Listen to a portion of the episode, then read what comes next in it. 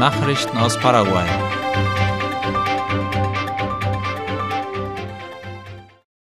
Abdo Benitez trifft Brasiliens Präsident. Die Präsidenten Paraguays Mario Abdo Benitez und Brasiliens Luis Inácio Lula da Silva treffen sich am heutigen Donnerstag um 10 Uhr in Foz de Iguaçu im Rahmen der Amtseinführung des neuen brasilianischen Generaldirektors des Wasserkraftwerkes Itaipu, Enio Veri.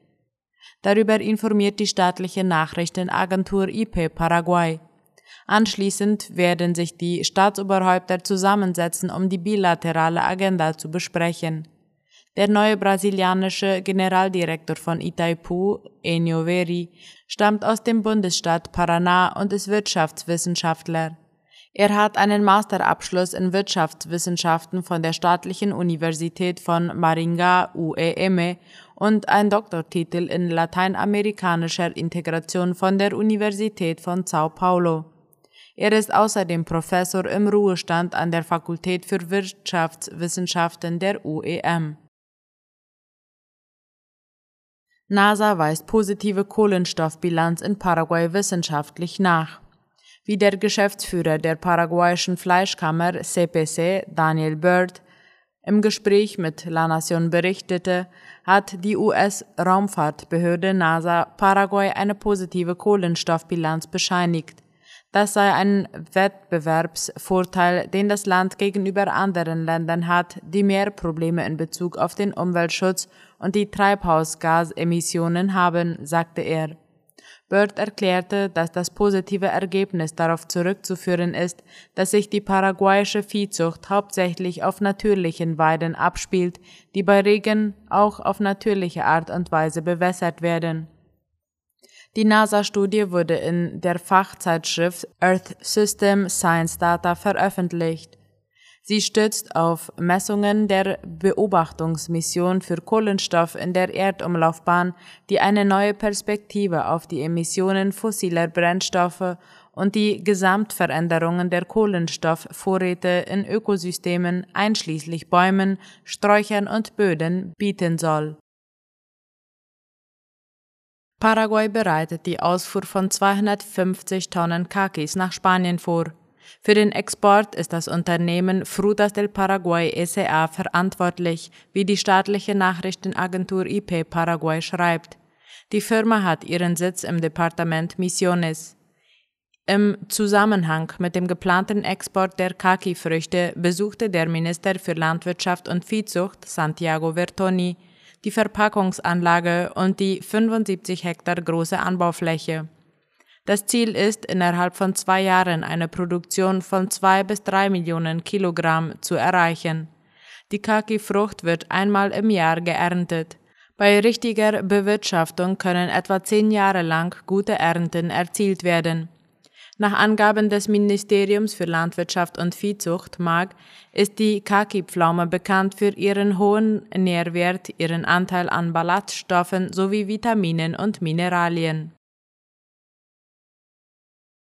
Argentinien hat die ersten Abrechnungen für die Maut ausgestellt. Das teilt der Verband paraguayischer Räder und Schiffseigentümer CAFIM mit. Laut La Nation wurde darauf hingewiesen, dass die Abrechnungen trotz der Zusammenarbeit mit dem Außenministerium und anderen Institutionen ausgestellt worden seien.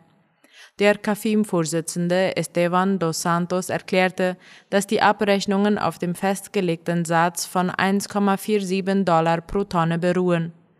Der Gesamtbetrag für jedes Schiff oder jeden Schiffskonvoi sei deshalb unterschiedlich hoch, so dos Santos. Er sagte, dass die Mautabrechnungen noch nicht bezahlt worden seien, da die Angelegenheit noch im Rahmen des Abkommens der Wasserstraßen behandelt werde. Laut Dos Santos wird die paraguayische Vertretung weiter an der Angelegenheit arbeiten. Die Senat hat in Amambay fast neun Tonnen Marihuana beschlagnahmt. Wie Ultima Hora informierte, zerstörte die nationale Antidrogenbehörde Senat vergangenen Mittwoch fast neun Tonnen Marihuana, zwei Lagerhäuser und Cannabisverarbeitungszentren sowie zwei Lieferwagen.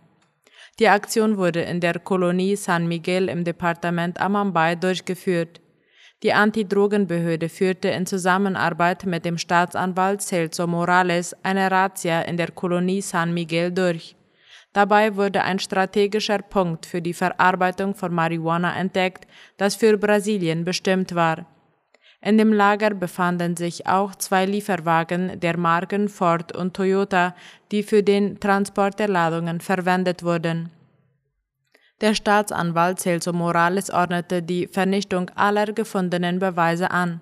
Morales kommentierte, dass es sehr schwierig sei, die verantwortlichen Menschen zu fassen, weil es ein System der sogenannten Glocken gebe. Das seien Leute, die bei eventueller Gefahr sofort Alarm schlagen würden, so der Staatsanwalt. Der Gewinn dieser kriminellen Struktur beläuft sich auf etwa 1,3 Milliarden US-Dollar. Nachrichten aus aller Welt.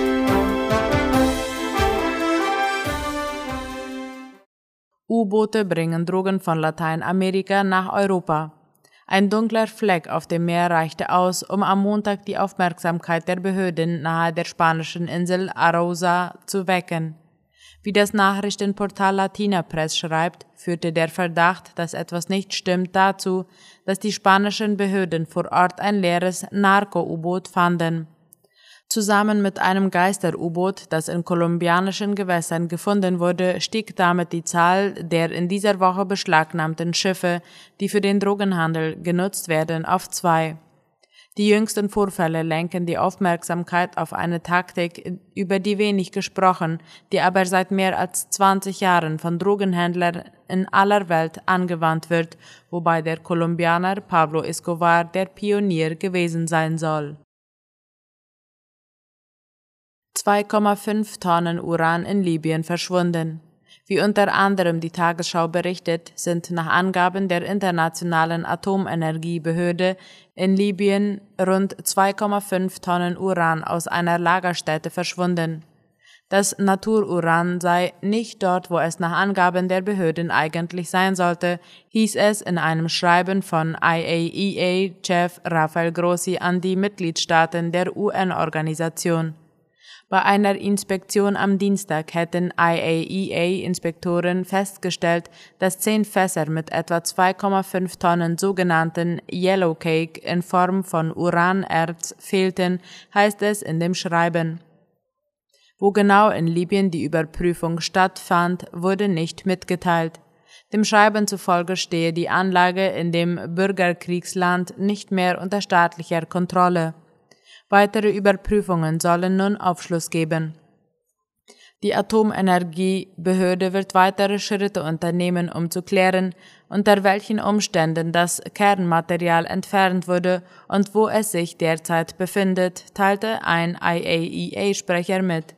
Bei Yellow Cake, zu Deutsch gelber Kuchen, handelt es sich um Uranverbindungen in Form von gelb-orangefarbenem grobem Pulver. Es kann in weit verarbeiteter Form für Atomkraftwerke und in höher angereicherter Form auch für den Bau von Atomwaffen verwendet werden. Die deutsch-kolumbianische Zusammenarbeit in der Agrarwirtschaft soll ausgebaut werden. Darüber berichtet das deutsche Bundesministerium für Ernährung und Landwirtschaft. Nachdem Deutschland und Kolumbien bereits in der Holzforschung zusammenarbeiten, wollen sie jetzt auch den sogenannten agrarfachlichen Dialog fördern. Zentral sind dabei Themen wie der Ökolandbau, die Bodengesundheit, der nachhaltige Düngemitteleinsatz, die Stärkung klimaresistenter Praktiken und die entwaldungsfreien Lieferketten. Außerdem stehen der Bestäuberschutz und die Verringerung des Einsatzes von Pflanzenschutzmitteln im Zentrum des Dialogs. Durch die Absichtserklärung soll zudem die Zusammenarbeit in der Forschung gefördert werden. Unterzeichnet wurde die Absichtserklärung von dem Deutschen Bundesforschungsinstitut für Kulturpflanzen und dem kolumbianischen Agrarforschungsinstitut Agrosavia. Um diese Ziele zu erreichen, brauche es vor allem eine Friedenspolitik in Kolumbien und man müsse sich global mehr engagieren, betonte der deutsche Minister für Ernährungs- und Landwirtschaftspolitik. Polen zerschlägt mutmaßlichen russischen Spionagering. Nachdem die polnischen Geheimdienste versteckte Kameras an wichtigen Eisenbahnstrecken und Knotenpunkten des Eisenbahnsystems gefunden haben, wurde das Spionagenetzwerk nun auseinandergenommen. Das sagte der polnische Verteidigungsminister laut dem ORF. Die Aufzeichnungen des Bahnverkehrs, die ins Internet hochgeladen wurden, sollen einem russischen Spionagering zuzuschreiben sein. Dieser habe Informationen zugunsten derer gesammelt, die die Ukraine angreifen und dort Kriegsverbrechen begehen, so der Verteidigungsminister. Lokale Medien sprechen von einer realen Bedrohung für Polen, das als wichtigstes Drehkreuz für Lieferungen westlicher Militärhilfen an die Ukraine fungiert.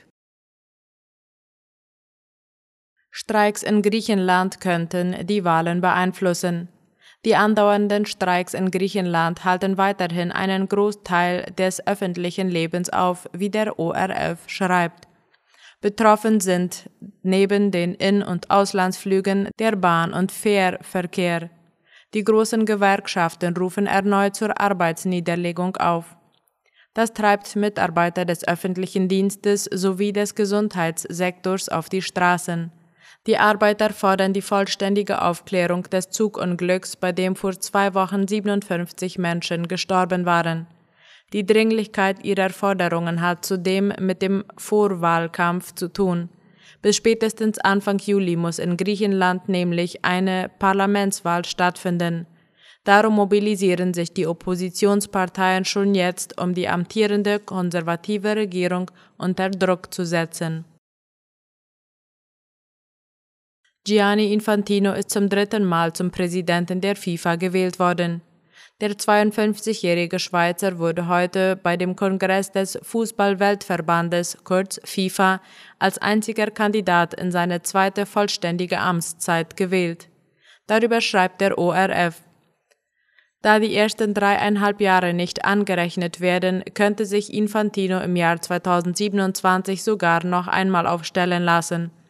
Trotz Kritik an den Menschenrechtsverstößen bei der WM 2022 in Katar hob der FIFA-Präsident die Verdienste der vergangenen Jahre hervor. Infantino sagte, die FIFA sei kein Sozialverband wie das Rote Kreuz, sie habe aber trotzdem bei globalen Herausforderungen zu helfen. Dabei betonte er seine Einladung zum G20-Gipfel, die das Vertrauen der Institutionen in die FIFA zeigen würde. Allerdings ist Gianni Infantino in Teilen Europas stark umstritten, da ihm etliche Affären und Ungereimtheiten vorgeworfen werden. In der Schweiz ermittelten sogar zwei Sonderstaatsanwälte gegen den FIFA-Chef, der alle Vorwürfe zurückweist. Soweit die Mittagsnachrichten heute am Donnerstag. Auf Wiederhören.